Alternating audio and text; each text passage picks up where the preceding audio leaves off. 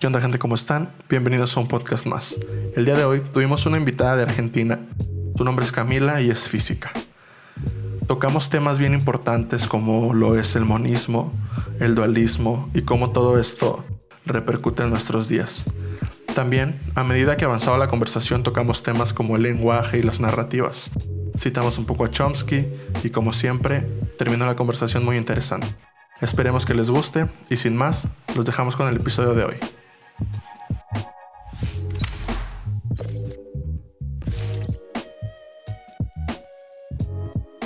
Gente, buenas tardes, bienvenidos a un episodio más de este su podcast de cabecera de pensamiento crítico, de temas que generan incertidumbre y de temas que pues pasan desapercibidos para la gente común y corriente.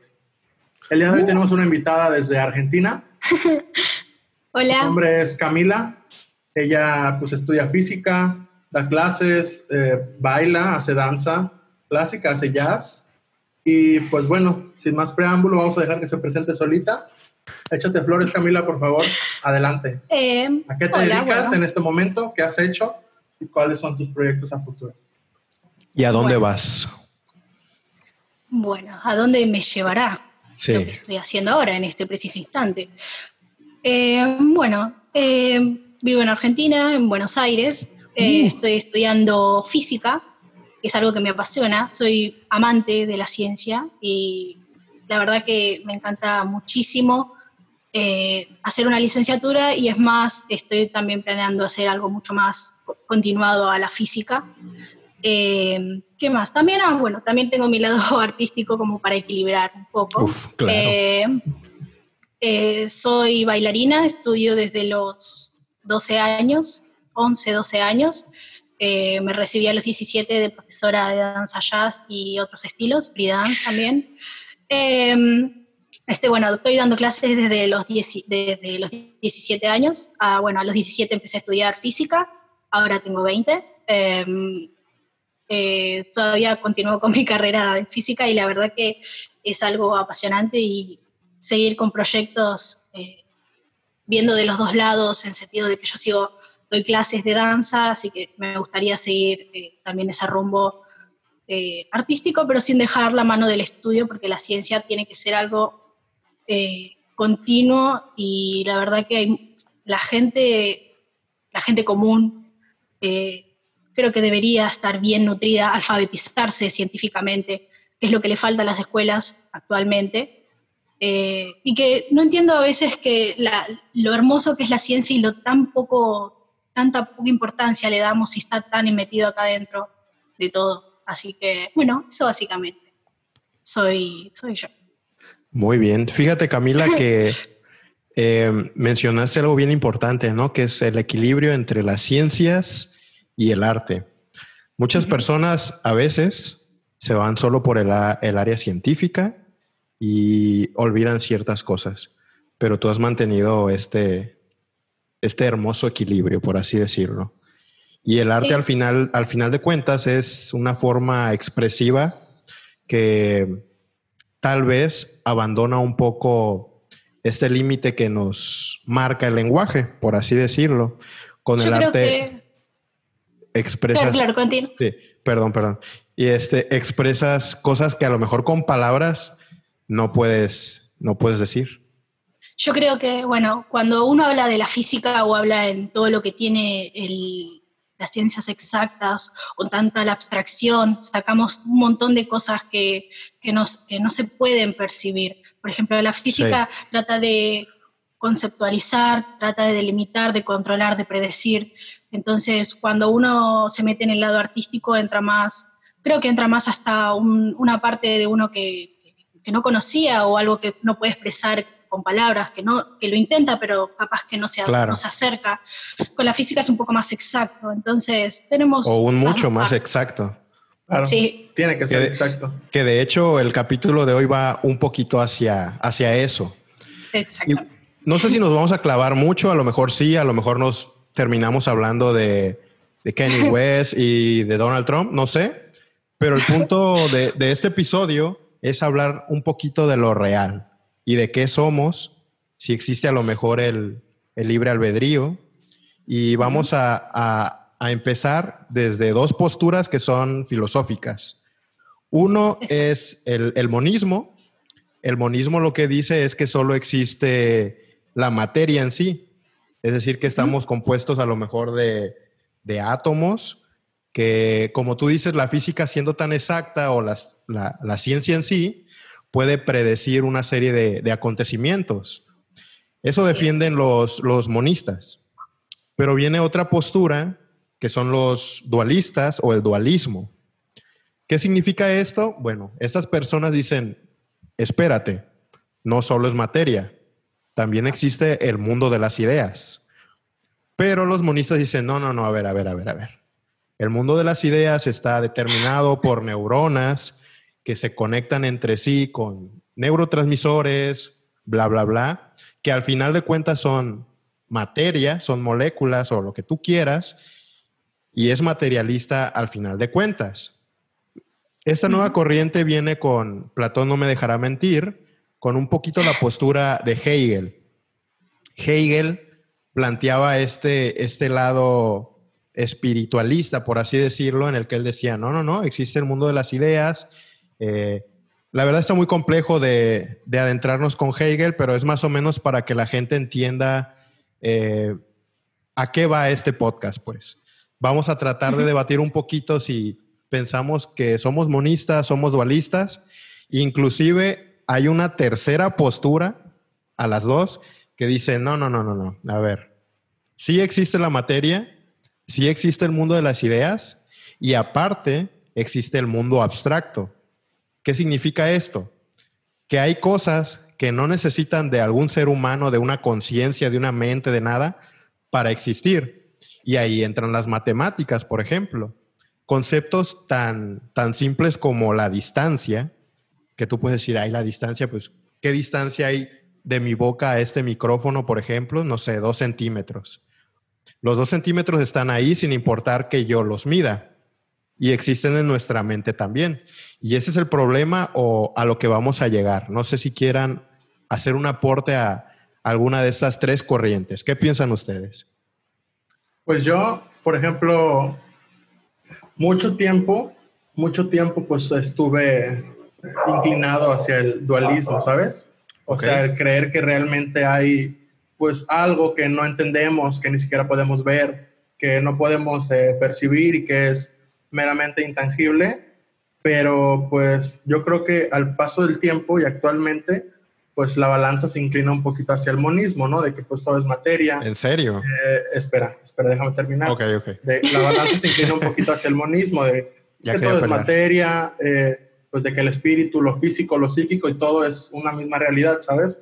O sea, como decías ya. Entonces, sabiendo esto, yo creo que una tercera postura, pues como se sabe ya con la teoría del péndulo de Hegel, podría estar más acertada, acertada ¿sabes? Cuando pues probablemente ni siquiera sea acertada la tercera postura, ¿sabes?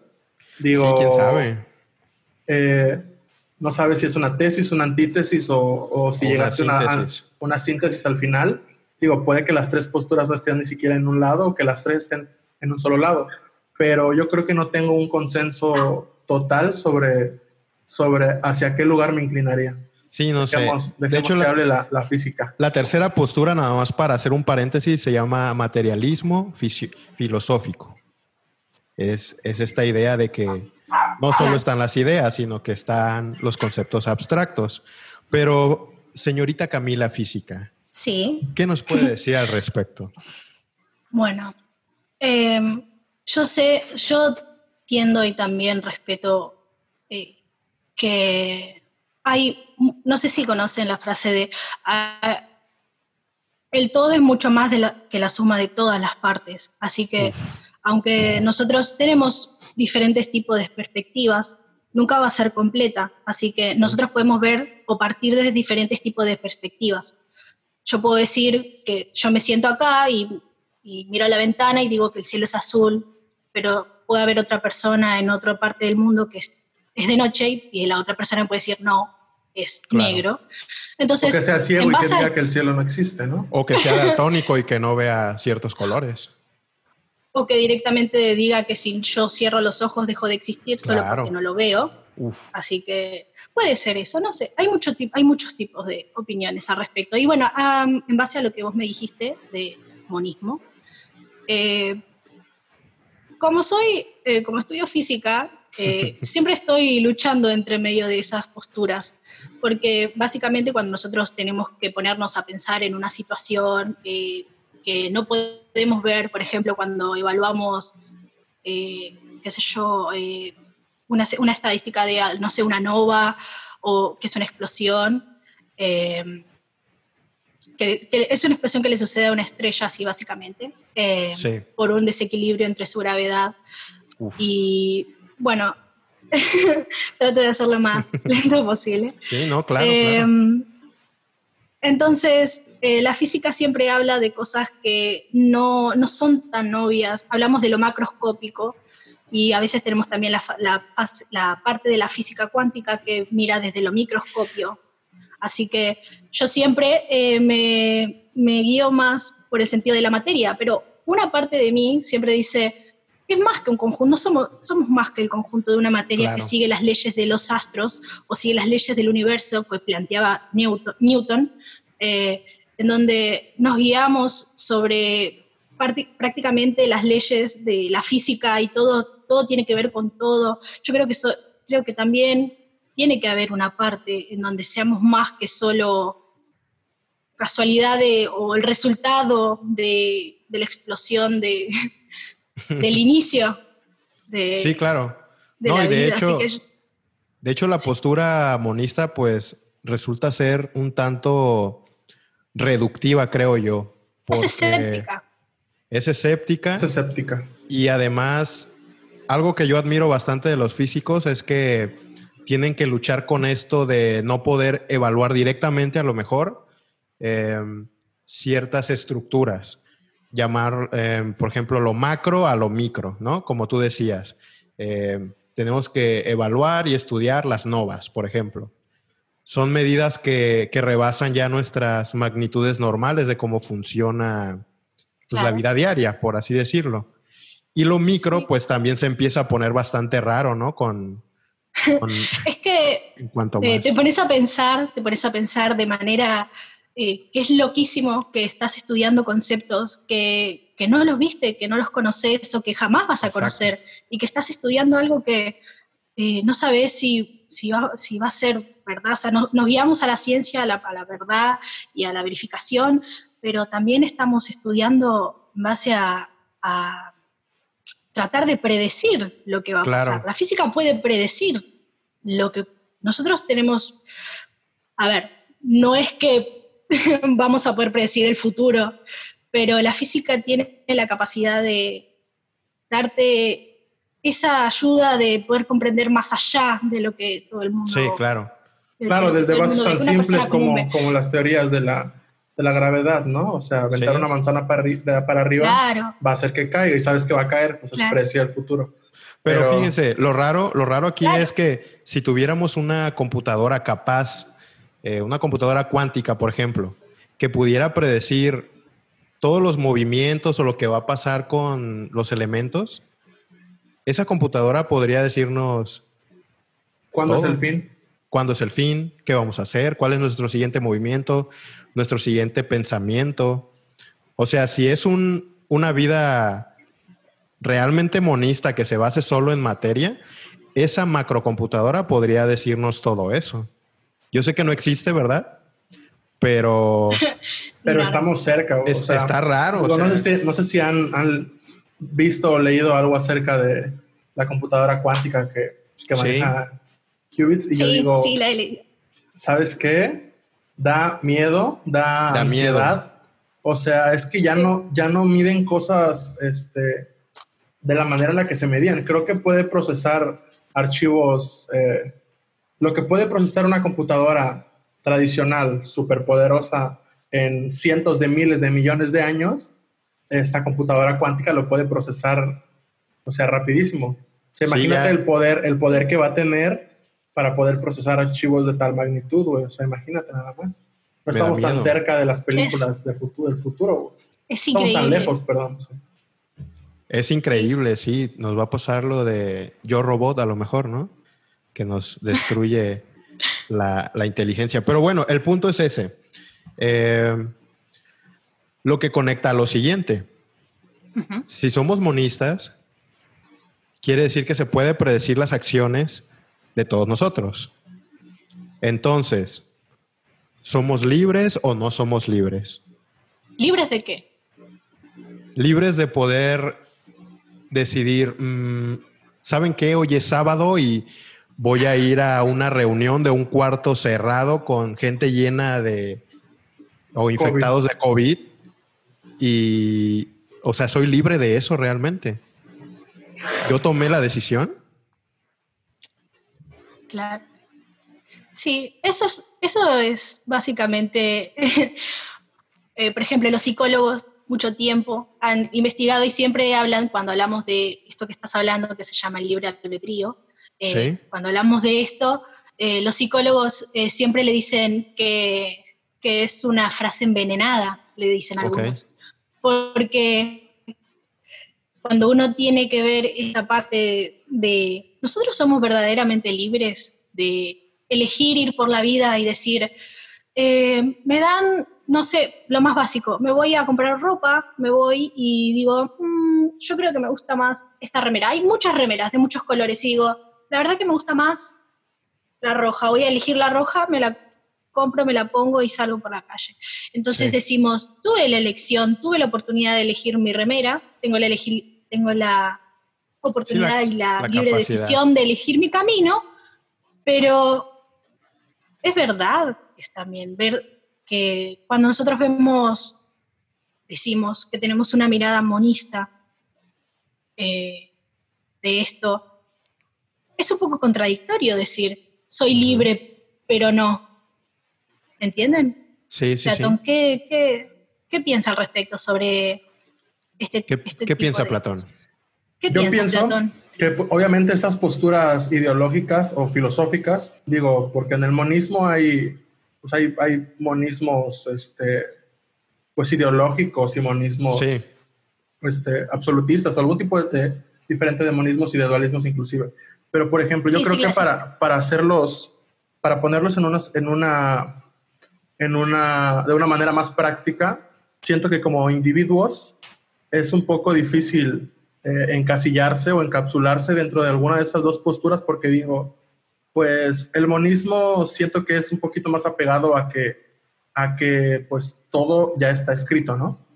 O sea, la materia es el principio y el fin de todo. Entonces, lo que está sucediendo con la materia, pues hace que esto empiece así y pues que termine así o que su camino vaya hacia esa dirección. Entonces, imagínate que yo digo que soy monista, pero de alguna manera cada vez que voy a cruzar la calle veo hacia la izquierda y hacia la derecha a ver si no me va a atropellar un carro. Pues siento que hay una hipocresía por detrás. Es, es incongruencia, sí. Eh, sí, está, pero está bien complicado. O sea, también siento que inmiscuirte en el monismo o en el dualismo, ya sea en cual sea de los dos, ya sea muy profundamente, siento que te podría llevar hacia algún tipo de postura, no sé. Entra en una paradoja. Ni lista, sí, tal vez. Las paradojas. Exactamente. O sea, imagínate, si Marx, Marx y Engels tuvieron que escribir y escribir y escribir para poder darle un pequeño significado a lo que es el monismo dialéctico, así que es como le llama Engels y Marx. Entonces, imagínate qué tanto tú crees que, que podamos nosotros entender las funciones estrictas del monismo y del dualismo sin estudiarlo tan profundamente como, como estos cuates, ¿no? que fue Marx y Engels, y digo, en su caso Hegel. Siento que está muy complicado, pero siento que, que, bueno, que está bien complicado. Vamos a ver qué dice la, la física. la física es complicada porque nos tenemos que desapegar a un montón de ideas que nosotros decíamos, sí, esto es así, esto es así. No, no, claro. en realidad no, y te hace pensar mucho. Aparte, la física siempre se basó y siempre tiene un parentesco de la filosofía, porque gracias a la filosofía pudo nacer y pudo nutrirse. obviamente se fue dividiendo, obviamente hay un desapego, pero eh, la filosofía y la, y la física siempre están ahí Claro, fíjate, sí. fíjate, que, es otro, otro debate complicado. Digo, ahí conozco físicos, conozco eh, ingenieros, gente, gente, gente educada, gente con estudios, gente que pues creen que por saber cuánto es 2 más 2 y saber que las leyes funcionan de tal manera, pues creen que la filosofía no sirve para nada, ¿no? Y digo, yo creo que hay un, una importancia demasiado grande en los dos campos, claramente. Pero. El ser humano. Digo, el ser humano siempre. Sí, perdón. el ser humano siempre, siempre quiere. Es como que el ser humano siempre quiere sentirse un poco importante, más allá de que sentirse solo parte de materia. Es que el, humano dice, el ser humano dice, no, yo soy más que el conjunto de, de materia y que solo, se que solo estoy aplicado se, se, me están aplicando leyes a mí en un solo, soy un cuerpo en el espacio, tiempo y el ser humano quiere más que eso. Por eso siempre dice, eh, ¿por qué yo tengo la capacidad de analizar las cosas sin un animal? Si compartimos lo mismo, ¿cómo yo puedo tener la capacidad de pensar, de sentir diferente? ¿Cómo puedo yo sentir una cosa que no, no puedo?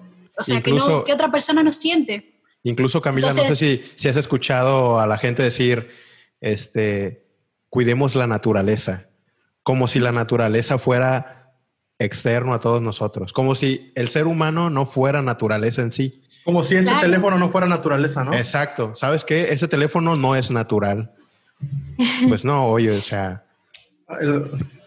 la naturaleza alimenta al ser humano, el ser humano proviene de la naturaleza. Exactamente. El, acero, los materiales que usaron para crear el teléfono, pues fue naturaleza. Eh, les recomiendo que hay, una, hay un texto que se llama Homo Deus, es un texto filosófico y habla sobre la postura del ser humano como Dios, el ser humano como se, cree, se cree Dios a veces. Y realmente es algo, es algo raro, es algo raro pensar así, porque el ser humano a veces tiene conciencia de, Dios, porque, por ejemplo, eh, nosotros tenemos la capacidad de, si quisiéramos concentrarnos en clonar a una persona. Ah, claro. si tuviésemos la capacidad y concentráramos todo nuestro poder en clonar, lo podríamos hacer. Lo que obviamente está mal, se puede. Entonces, lo mismo que mm, cuando nosotros... ¿Está mal?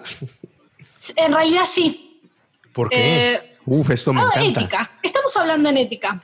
Ok. Bueno, eh, clonarse es algo muy antinatural y ahí viene que nosotros decimos que no somos naturales. Entonces, al desarraigarnos de lo que es lo natural y decirnos que nosotros somos superior a la naturaleza, están los que dicen, podemos clonarnos porque nosotros tenemos más capacidad que la naturaleza y podemos sobrepasar esos límites. Y después están las otras personas que dicen, no, ¿por qué clonarse si no es natural, no es así? Porque, y bueno, ahí, ahí entra también la religión, la política. Es lo que te iba a decir, los físicos han, han luchado, bueno, y me imagino que toda la gente que ha hecho y ha dicho teorías o escrito, ha luchado con su ideología, porque todos estamos predestinados, por así decirlo, a nacer en un tiempo, en, una, en un lugar, en cierta posición, etcétera.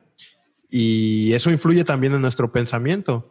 Está raro, por ejemplo, que el creador de la teoría de Big Bang haya sido un, sacerdote, ¿no?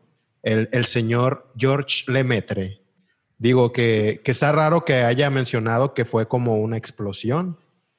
No sé, esos conceptos como que se fueron quedando, pero siempre una, una ideología en dónde naciste, cuánto dinero tuviste, en qué tiempo naciste todos esos conjuntos de doctrinas que ya van inmersas a lo mejor en, el, en la psique de la persona, llegan a, influir para, para ciertas posturas. Claro, todos, todo, perdón, todos esos factores, digo, importan. Imagínate que, que Descartes hubiera nacido en el siglo XXII, güey.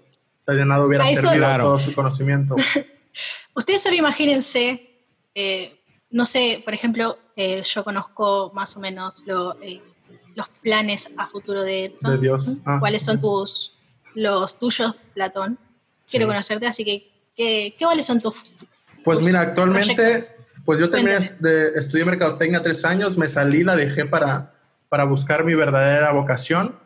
Después conocí, bueno, ya conocía la filosofía, pero pues de un tiempo para acá, aproximadamente unos cuatro o cinco años, eh, pues le metí duro a la filosofía, estudié mucho, leí mucho, acabo de terminar un curso de historia de la filosofía con un profesor de del King's College, que tiene su maestría en, en filosofía aplicada. Y, y pues estoy a punto de entrar a estudiar psicología y me encantaría pues en un futuro meterme en temas un poquito más densos. Eh, claro. Y, y, el principal, el principal la, principal, el principal interés de, de, hacer todo esto, pues es, es curiosidad, ¿sabes?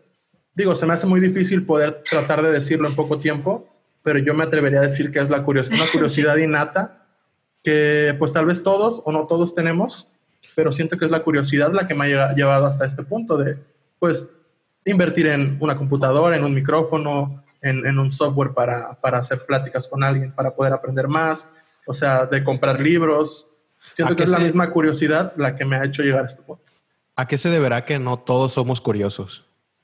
Eh, yo siento, digo, eh, ya que acabo de estudiar filosofía de psicología, tal vez lo respondo mejor, pero yo, yo me, gustaría pensar que es, hay muchos aspectos de, de la vida que, que te hacen no ser curioso. En un ámbito tal vez pues académico o artístico o, en cualquier disciplina. Eh, lo principal, me atrevería a decir, es la desigualdad económica y la, la, desigualdad de las clases sociales, porque, o sea, como dice, hay personas que dicen, es más fácil enseñarle a pescar a alguien que, que darle un pescado, ¿no? Pero ¿cómo vas a enseñar a pescar a alguien que no tiene ni siquiera energías para poder pararse a pescar? Que se está muriendo de hambre, claro. Exactamente. Entonces yo siento que hay muchos, perdón, muchos factores que, pues, que van de la mano, ¿sabes? sí, ¿qué, tiempo, ¿qué tiempo hay de ser curiosos? Y... Si, tu contexto, si tu contexto histórico y tu contexto pues, actual no te permite salir de, de la zona en la que estás, pues probablemente sea más difícil. Digo, no, no digo que sea la, la, la norma, pero pero probablemente sea más difícil. Digo, en la antigua Grecia lo aspiracional y lo posible era dedicarse a, a estudiar, ¿sabes? Y a, la filosofía, e ingresar a la Academia de Platón, conocer de los filósofos. Digo, en su tiempo fue, fue importante, pero actualmente... Ahorita lo, lo aspiracional es... Kim Kardashian. Es Kim Kardashian, por ejemplo. Dios mío. Abrir mi OnlyFans y acá. Sí, claro. Digo que, perdón, perdón, pero hace rato vi en el, en el Instagram de Diego vi que el 90% de las personas con la capacidad posible de cambiar el mundo terminan muriendo en condiciones deplorables. O sea, imagínate, imagínate, imagínate qué triste es. El 90%, el 90% de las personas que tienen la capacidad de hacer un cambio fundamental en nuestra realidad terminan Es que igual, igual todo el, toda persona tiene una capacidad, más allá de si, si eh, si va a ser útil o no. Todas las personas tienen capacidad. Lo que, lo que pasa es que tienen diferentes, como, como usted dijo, eh, que tienen diferentes contextos. Y yo la verdad, a mí me parece algo muy duro y muy feo usted, pensar que...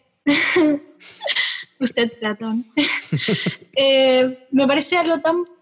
Es que es doloroso también pensar que, bueno, yo tuve la posibilidad de nacer en este tiempo, en este espacio, y poder estudiar lo que me gusta y ser curiosa y, seguir estudiando y tener la posibilidad también de, tener tantas herramientas, tantos recursos.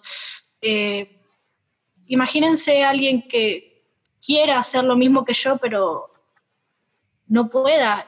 Está, es tristísimo porque va a tener que recurrir a otras cosas. Y ahí también nos, nos desencadena otras cosas. Y también está la gente que tiene capacidad y no la usa y Ese es otro tema, ¿eh? Están los dos lados, pues.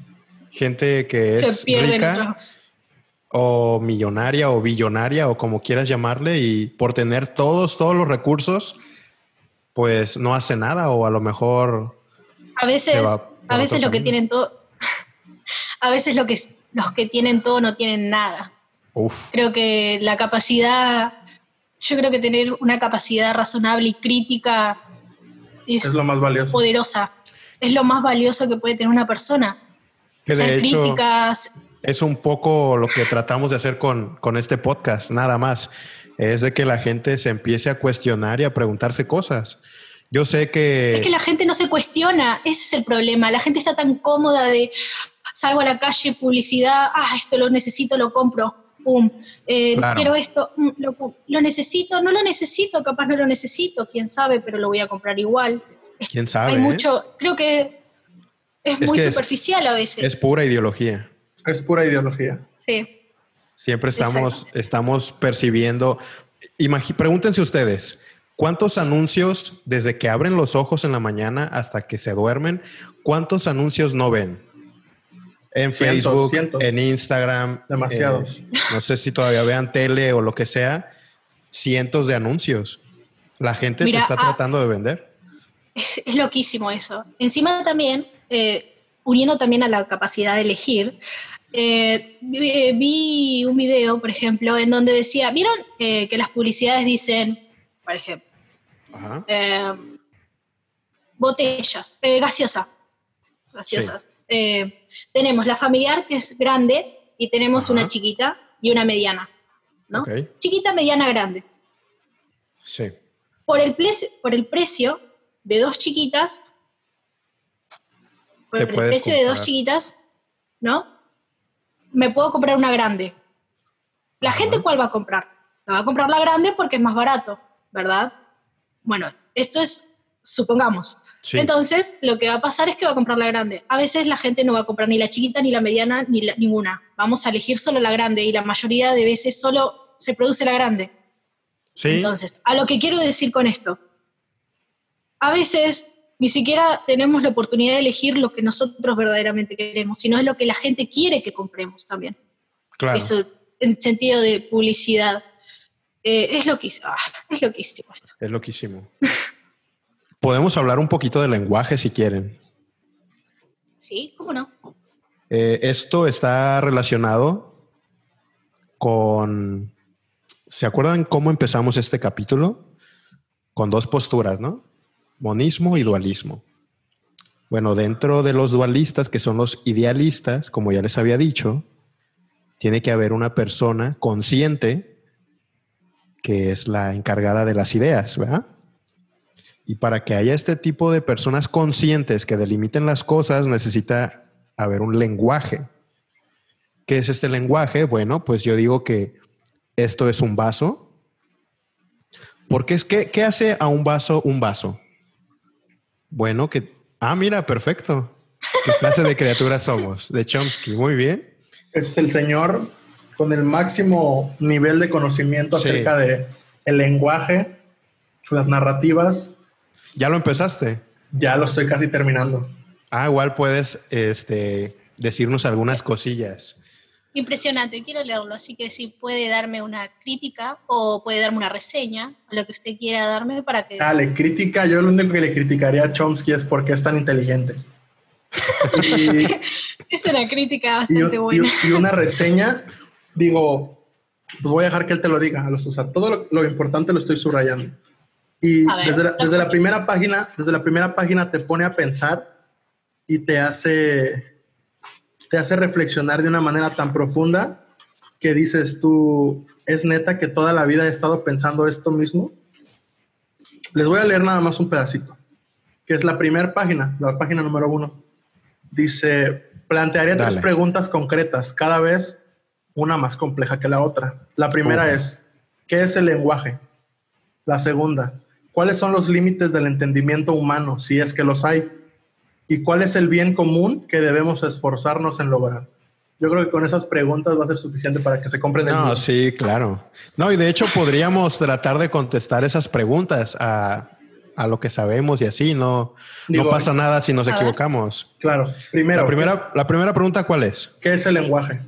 ¿Qué es el lenguaje? Voy a escucharlos y yo, Ok. yo que ya leí el libro, Sí. digo, Chomsky también dice que es lo que él cree, que pues obviamente no Sí, hay claro. una verdad absoluta final, pero los voy a dejar que ustedes digan y yo que ya leí el libro, les voy a decir al final Va. qué es lo que piensa Chomsky. Pues mira, para mí el lenguaje es, es todo esto que delimita las cosas, como les estaba diciendo. ¿Qué hace a un vaso un vaso? Bueno, un vaso es el, el artefacto en el cual tú puedes echar líquido y que te contiene ese líquido, ¿verdad? Tú tomas el vaso, lo bebes y ya está. es la característica de un vaso. Pero, ¿qué hay detrás de, de- del lenguaje en sí? Si yo tratara de decirles a ustedes dos, imagínense un nuevo color. O imagínense eh, una, Rupersmegma. Oye, no, no sé qué es eso, ¿de qué estás hablando? Vamos a tangibilizar un poquito. La palabra COVID-19 hace un año no, no tenía sentido para nadie. No hacía sentido en nada para nadie. Si tú hubieras tenido esta información, si tú tuvieras alguna máquina del tiempo, suponiendo, que te hiciera ir a dos, tres años atrás y le dijeras a una persona común y corriente, oye, este, ten cuidado con el COVID-19, te va a decir, ¿qué? ¿Qué vato? ¿El COVID qué?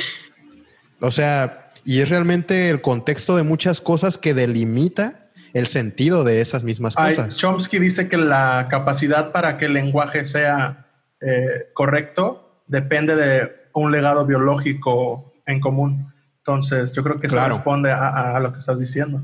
Y mi, mi, para terminar así rápido, ¿qué hay detrás de eso? ¿Qué hay detrás del lenguaje? O sea, no hay nada. Pero. O sea, me refiero a. Me refiero a detrás de las palabras vaso. No, más bien, siento que más bien, mira, más bien no es que no haya nada detrás del lenguaje, sino es que no conoces lo que podría existir detrás de lo que conoces como lenguaje. Entonces, si un día alguien te dice, ¿sabes qué? A partir de mañana no hay lenguaje.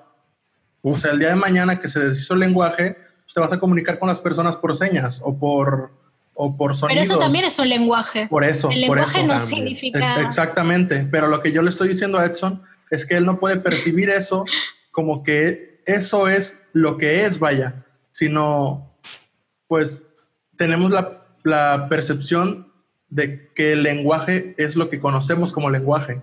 Claro. ¿Sí me explico? O sea, no, es como dices, no, no puedes imaginar un, no puedes imaginar un nuevo color, no puedes imaginar lo que no es el lenguaje. Sí, claro. Y a lo mejor sin lenguaje nos, nos agarramos a, a piñas todos. Claro. Todos enfurecidos. De, claro, definitivamente. pues no puedes hablar. O sea, ¿cómo, ¿cómo podrías expresar ideas o que te disgustó tal cosa o te encantó otra, no se puede. No se Pero a ver, señorita física, ¿qué es el lenguaje para usted? señorita física, em, lenguaje. Podría definirlo como el concepto, el con, a ver, voy a tratar de no ser tan extensa. No, te preocupes. Em, yo creo que el lenguaje imaginemos que no hay nada, que, de repente yo me encuentro con alguien, con otra, otra cosa, otro ser, y yo no conozco su lenguaje y, yo tampoco. ¿Cómo me comunico con otra persona? ¿Qué hago? Trato de, por ejemplo, bueno, tengo acá cerca esto. Por ejemplo, le muestro esto y le digo que esto... Como un arrival. Lo voy a decir, lo voy a decir, esto se le dice qué sé yo, ta. Entonces me voy a comunicar en base a signos y yo creo que el lenguaje es el, es el concepto, ah, me sale la listo. Eh, eh, creo que es, lo trago, disculpen. Eh, no, no hay problema. No sé cómo decirlo. Es como... Yo siento que no, o sea, ah. voy, me voy a atrever a refutarte lo que, estás diciendo, Perdón, perdón, voy a, refutar lo que estás diciendo porque argumento contra siento, argumento. siento que piensas eso porque conoces lo que crees que es el lenguaje. Pero digo, es que Chomsky dice que hay, hay conceptos preestablecidos para que podamos percibir y concebir lo que es el lenguaje. Entonces, ¿Preestablecidos en dónde? En, pues en la psique. En, la psique. ¿En el él, habla, él habla incluso de, de, que pues van, están biológicamente ya dentro de nuestro, de nuestro sistema. Saber cómo es comunicarnos. Digo, pues, un león se comunica con un león. O sea, un humano se comunica con un humano. Eh, porque lo, X razones, no, o sea, no voy a meter con eso. Pero, pero siento que no habría manera de comunicarse con otra especie, yo no teniendo lenguaje y él no conociendo el lenguaje. O sea, siento que habría una reflexión, fractación, o sea, en contraste así, que no podría ser que haya una comunicación, porque... O sea, me estás diciendo que Arrival es... sí, tal vez, probablemente, probablemente. ¿Sí, vieron Arrival? No, no la he visto, pero ya, ya sé de qué trata. Bueno, es una película en donde llegan los aliens y le hablan a una profesora lingüista o algo así y le dicen, ¿sabes qué? Ayúdanos a interpretar lo que estos batillos nos están diciendo, ¿no? Ah, sí, sí voy. Entonces, haz de cuenta que es como un pulpo flotante y un ser humano. Eh, el ser humano le dice, hey, ¿qué onda? Me llamo Panchito, ¿cómo estás? Pues obviamente el, el pulpo flotante no entiende nada, no dice, solo hace como movimientos y tira su tinta para hacer símbolos.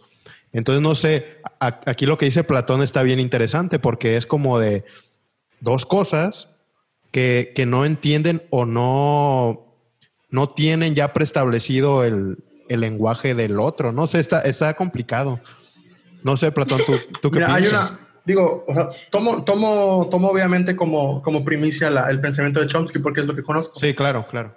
Hay una parte donde Chomsky se pone a, a, indagar acerca de, conceptos, de conceptos que, o sea, da sus nombres, ¿no? Dice, tal persona habla de que, de que, pues, el lenguaje como medio de comunicación son sonidos con significado y otros dan otras posturas. Y al terminar, Chomsky dice que es más probable que no sean sonidos con significado, sino significados con sonido.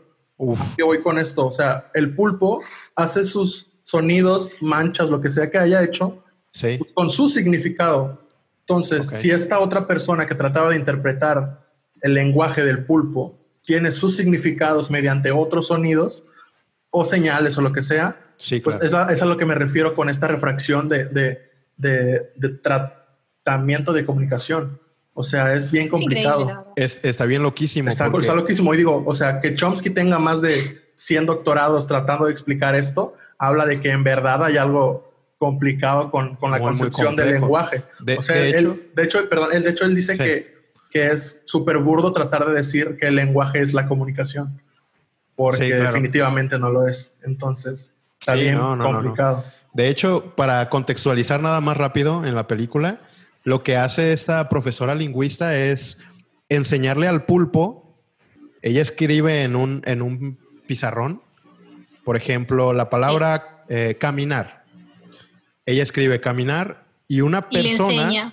Exacto, le enseña, y la persona empieza a caminar y hace cuenta que es la única manera en que pues, este ser o pulpo o lo que tú quieras aprende a interactuar el contexto eh, del mensaje que quiere decirle la persona.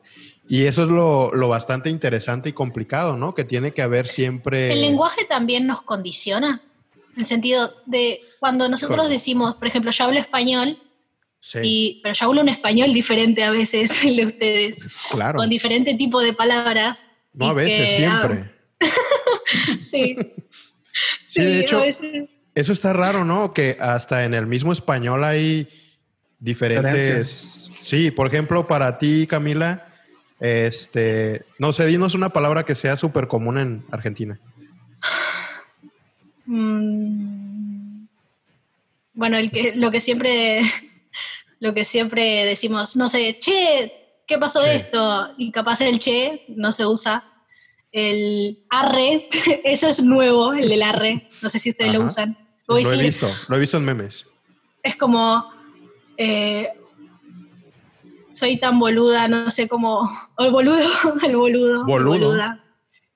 Los argentinos tenemos, tenemos esa cosa de inventar muchos insultos y decir bastante amplios con el insulto y con palabras así. Y creativos. Sí, que para nosotros en México a lo mejor nos quedamos así de qué. ¿Qué fue lo que dijo? ¿Ni a palos? ¿Qué significa eso? Ni a palos. No, ni a palos. Exacto. Sí, para nosotros no, no, no da sentido a lo mejor. Siendo el mismo lenguaje, el español. Igual, o sea, por ejemplo, se los juro que tienen que leer el libro porque lo vamos a leer. les ayuda a, bueno, en lo particular claramente me ayuda a, comprender más todo ese tipo de cosas que, digo, no sé si Edson te, Edson te ha pasado o a, Camila les ha pasado, que digo, absorben un tipo de conocimiento, de información nueva y tienen la misma plática que tuvieron hace un año con alguien y realmente sabe, dicen, ¿sabes qué? Pues está bien, güey. O, yo estaba bien, güey. O sea, creyendo que eso estaba bien y realmente no es así. Digo, por ejemplo, ahorita como están hablando de, es que ¿por qué en México se dice así y en Argentina se dice así? Y en por ejemplo, Camila, ¿por qué no, no usa el güey? Ajá, digo, ¿y por qué no nos entendemos? Ponla, ponla en contexto, ¿sí? Espera, ajá, entonces digo, ¿y por qué no nos entendemos si somos, todos hablamos español y todo? Pero, por ejemplo, Chomsky tiene una tesis que dice que, que no todo el lenguaje tiene que sostener un orden lineal y que no hay un orden, no existe un orden lineal disponible en todo, en toda esta, él le llama eh, ecuaciones computacionales para, para pues, generar esto, este lenguaje completo, ¿no? dice que no, no hay un orden lineal para poder comunicarse usando el lenguaje. O sea que, pues, no porque todos hablemos español, todos nos vamos a comprender. O no porque todos tengamos una gramática universal, pues, parecida o similar, hay, hay, hay manera de, entendernos, ¿sabes? Por eso está... No, está, está interesantísimo. Yo, yo leí un libro que se llama ¿Qué dice usted después de decir hola? De un señor, creo que es psicólogo, no recuerdo, se llama Eric Verne. Eh, este señor te hace un, diagrama de flujo en donde te dice, bueno, el título dice mucho, ¿no? ¿Qué dice usted después de decir hola? El señor te dice... Es muy buen título. Sí, o sea, después de que tú dices hola, la, respuesta, cómo influye del otro, la otra persona con la que estás hablando, y te hace unas directrices de, a ver, puede tomar este camino la conversación o este otro y se va a ver influenciada por la carga, como ya lo decía Platón, algo ya tal vez, em, ¿cómo decirlo? Que ya se encuentra ahí, que, ya está en, en, tu biología, en tus raíces, como todos estos factores y al final te hace una ecuación increíble de, de todos los posibles resultados después de que tú dices hola. Entonces está, bien, bien interesante, igual cuando puedan. Está algo difícil, pero si, si pueden, pues... Sí, está, está complicado. Digo, cada, mientras más platico, más me doy cuenta de qué tan complicado es. Digo, a la señorita física le ha de pasar con los problemas físicos. Pero, por ejemplo... A veces. Como decía a veces que la gente... como ya decía que, que hay un problema, digo, eh, aparente acerca de que no es lineal la manera de manejar el lenguaje. Digo, siempre está por detrás, tiene que estar por detrás una sintaxis y una semántica para poder tratar de entender todo esto. Pero ahora, tratar de llevarlo de lo general a lo particular y de, de, de lo abstracto a lo cotidiano, o sea, ¿cómo le dices a las personas, sabes qué tienes que saber de sintaxis y de semántica y de lenguaje y de comunicación y de narrativas? es imposible, ¿no? ¿Hay, ¿Hay alguna manera en la que todo eso pase?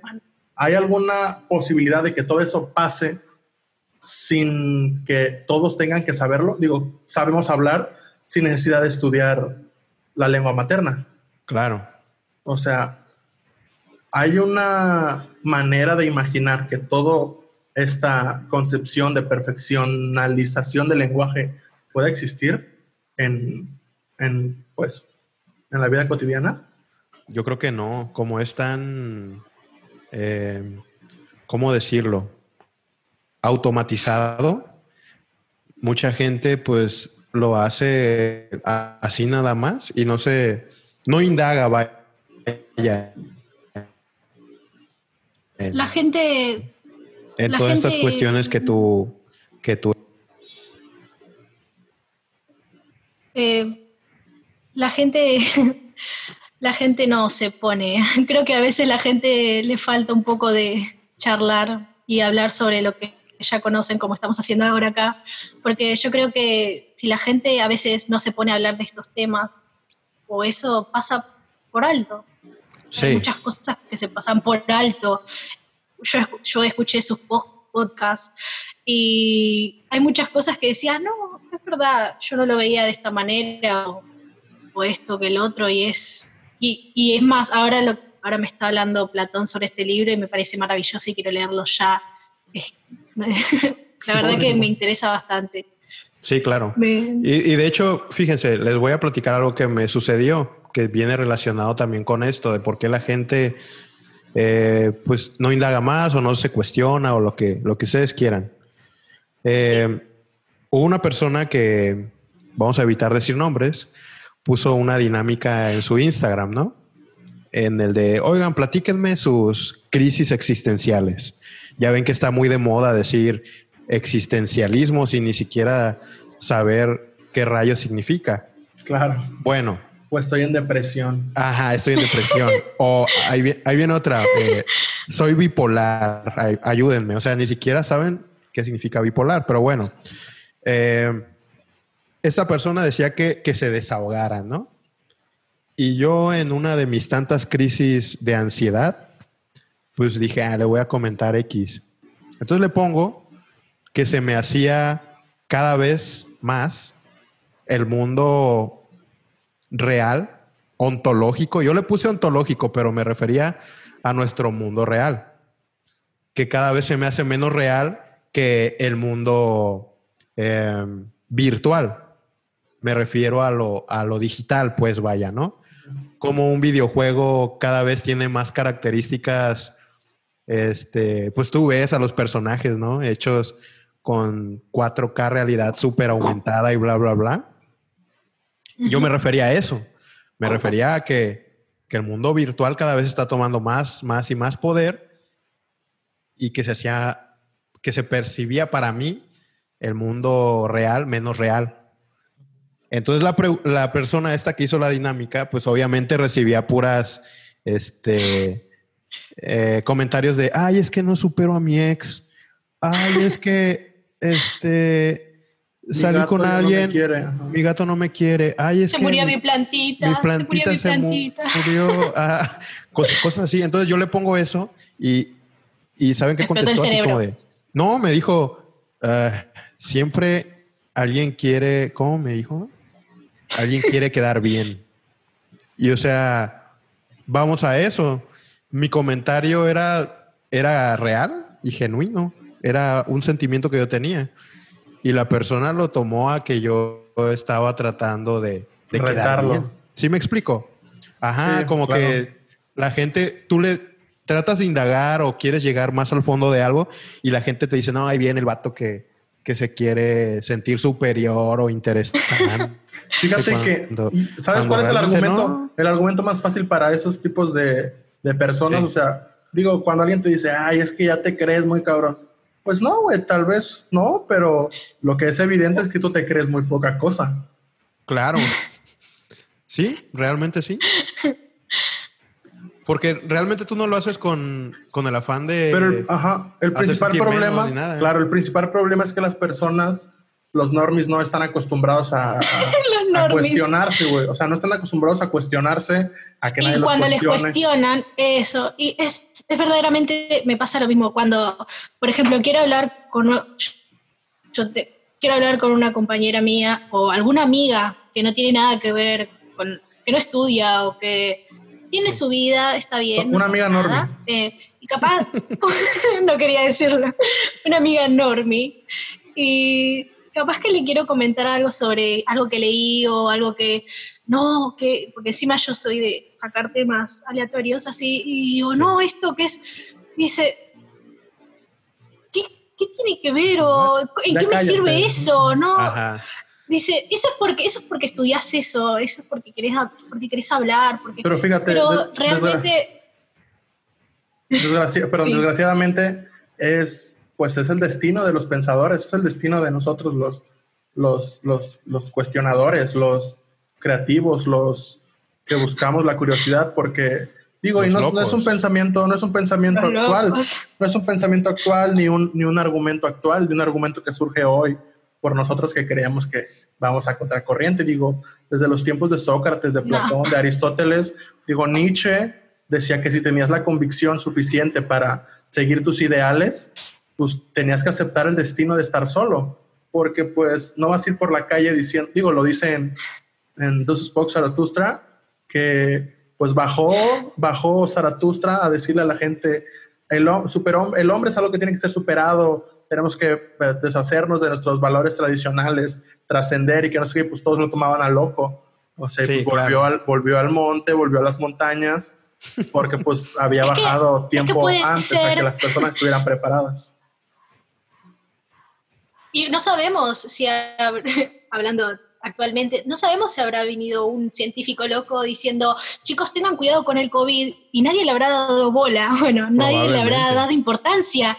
Capaz que alguien, porque yo creo que alguien en algún momento, en algún lugar del mundo, yo creo que alguien habrá dicho, ¿por qué esto? Alguien se habrá cuestionado esto y alguien, Claro. nadie le habrá dado, nadie Ya le tu- habrá, habrá dado la tuvimos- importancia. Ya tuvimos una plática existencial con Edson de eso. O sea, Claro. ya todo está dicho, ya todo está hecho, ya todo está preguntado. Solamente en el momento, Claro. hay momentos diferentes en los que nosotros decidimos qué narrativa Claro, adjudicar hay una para la pregunta cosa. exacta. La pregunta exacta en el momento exacto puede salvar el futuro. No, bueno, Todo. bueno, ¿sí? es Sí, la humanidad. puede ¿no? cambiar mucho. Sí, quién sabe, quién sabe si ya vino alguien y, y como tú dices, Camila, no le prestamos atención y tal vez tenía eh, que decirnos algo del COVID y nadie, nadie le hizo caso. Inclusive lo ves ahorita, ¿no? Con, con las personas que, que dicen, hey, no salgas de casa o quédate en casa, bla, bla, bla. Y pues no se les hace caso. No se les presta atención. Ay, Dios, esa gente normie, Son los normies, pero los normies. los normies son, son buenos también. Son muy Son buenos los son- normies, ¿no? Buenos para, buenos para producir. Buenos Son para buenos para producir, para, este, para- empresas, manejar empresas, hacer crecer Claro. los- las empresas, etcétera, etcétera. Para algo sirve. No. Bueno, Son temas que a lo mejor nosotros, a lo mejor nosotros somos somos, para otras personas. somos bastantes normies Sí, para, claro, o sea, que un para- filósofo profesional esté viendo el Sí, podcast y probablemente. güey, están bien tontos. ¿no? sí. Fua, No sabe- estos aficionados Estos aficionados no saben de nada. Estos normies.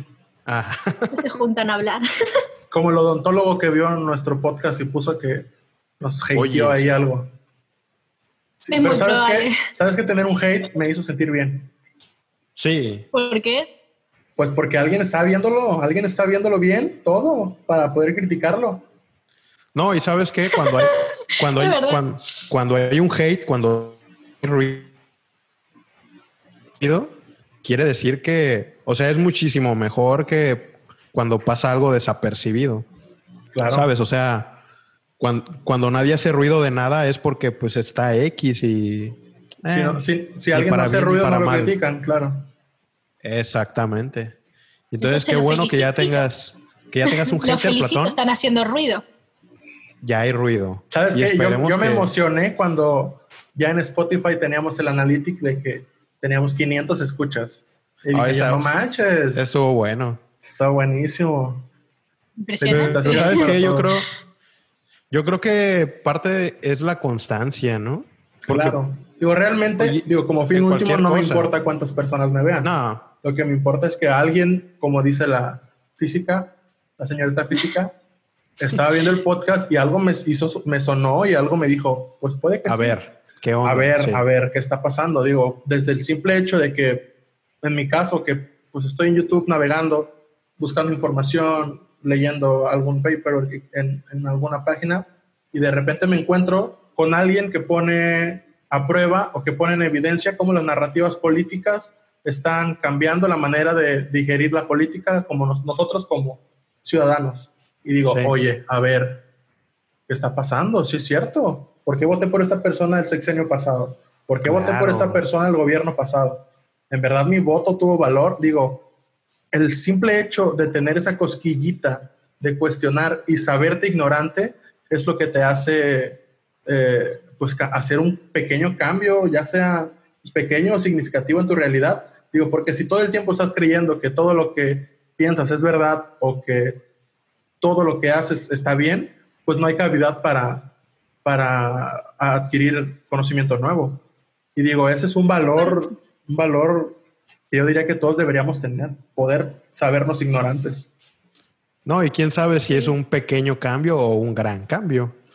A veces las personas no hacen las cosas porque dicen, y es que está bien difícil o, tiene, tiene mucha ciencia, me van a juzgar.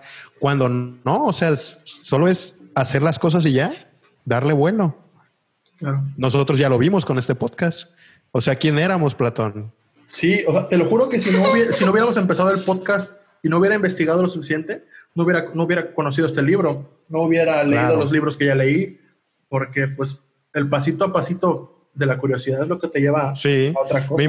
Me, me imagino que a Camila le pasó igual, o sea, la, curiosidad de, de, ciertos temas la llevaron a pues, decir, yo quiero ser física, fuck it. O cuéntanos un poquito, no sé si fue así o fue diferente. Bueno, bueno, igual desde siempre, siempre en la escuela, desde muy chiquitas, siempre fui muy curiosa. Casi siempre, es más, casi siempre estaba bastante aislada y siempre estaba muy metida en lo mío y siempre me la pasaba leyendo, eh, buscando cosas. Me gustaba mucho eh, biología, me gustaba mucho las ciencias naturales. Me, aventaba aventaba a los amiguitos del segundo piso para comprobar la gravedad. no, de verdad sí. No, mentira. Eh, eh, siempre, no, pero de verdad, en serio, al principio, bueno, era más chica y, y, empecé a estudiar y esto, y cuando me, cuando planteé, estaba terminando la secundaria, eh, que no sé si es lo mismo que allá. Bueno, estaba terminando la secundaria. Y bueno, yo soy, en, bueno, terminé la secundaria o terminé todo el trayecto de la escuela a los 17, entonces cuando yo entré a, a estudiar, todos eran muchísimo más grandes que yo. Y yo entré ahí con miedo porque, así, entré con miedo porque yo decía, estoy estudiando física, no estoy estudiando cualquier cosa. Entonces, cuando te pones a pensar de la magnitud de la complejidad, este, te aterra. Y más años anteriores, bueno, les decía que, bueno, yo estudiaba y les decía, yo, bueno, quiero estudiar, porque en realidad mi segunda opción era estudiar medicina. Eh, me llamaba mucho la atención. Siempre tenía que ver con cosas. Siempre me, me, llamaba la atención lo que es eh, en el colegio igual siempre me fue bien, siempre tenía buenas notas en todo. O sea, eras la niña de, 10, la niña que sacaba buenas calificaciones. Claro, bueno. Oye, y, por ejemplo, en, en, Argentina, ¿cómo está esto de la física? Porque aquí en México tengo entendido que son pocas niñas las que se deciden por alguna carrera así. Lo que sí sé es que en Argentina hay excelentes psicoanalistas. Sí, claro. Pero mi pregunta es, ¿cómo, cómo decides tú dar ese paso de, bueno, las niñas a lo mejor no se van mucho por, por ese tipo de carreras? Eh, ¿Fue difícil para ti? En realidad, en realidad fue bastante, me, me, criticaron bastante diciendo, ¿estás segura que esa carrera, estás segura que vas a, vas a seguirla? son muchos, son años y como yo quiero estudiar bastante, no, son, no es un año o dos años, sino que son bastante cantidad de años. Entonces decía, ¿estás segura? ¿Y, qué va a pasar con esto? ¿Y qué va a pasar con lo otro? Y, y no vas a, y tus hijos, y qué va a pasar con... Y yo como, pero... a ver... Eh, pero ¿cuáles hijos? Si solo tengo un cachorrito. Un perrijo. Un, perrijo, ajá. una, pero si tengo mi plantita y ya está, no pasa nada. tengo, tengo una planta, tengo una planta que se llama Tita. Oiga, señorita física, pero Tita. tratando de recordar lo que dijiste. Sí, perdón, perdón.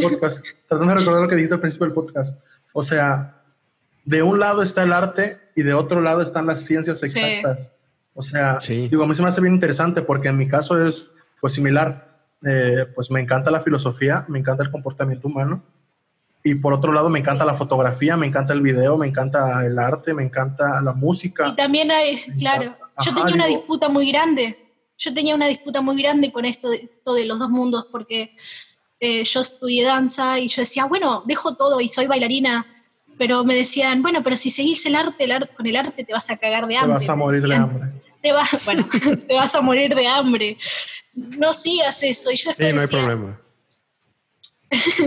y decía, eh, pero también me encanta. Y, yo, y me decían, bueno, tenés que elegir una cosa nomás. Tenés que seguir, o estudias toda tu vida o te dedicas al arte toda tu vida. y quedé así. ¿Y, y por qué? ¿Y por qué no? Que eso puede ser para, para otro episodio, ¿eh? La, la- la gente te dice, tienes que elegir una y ya.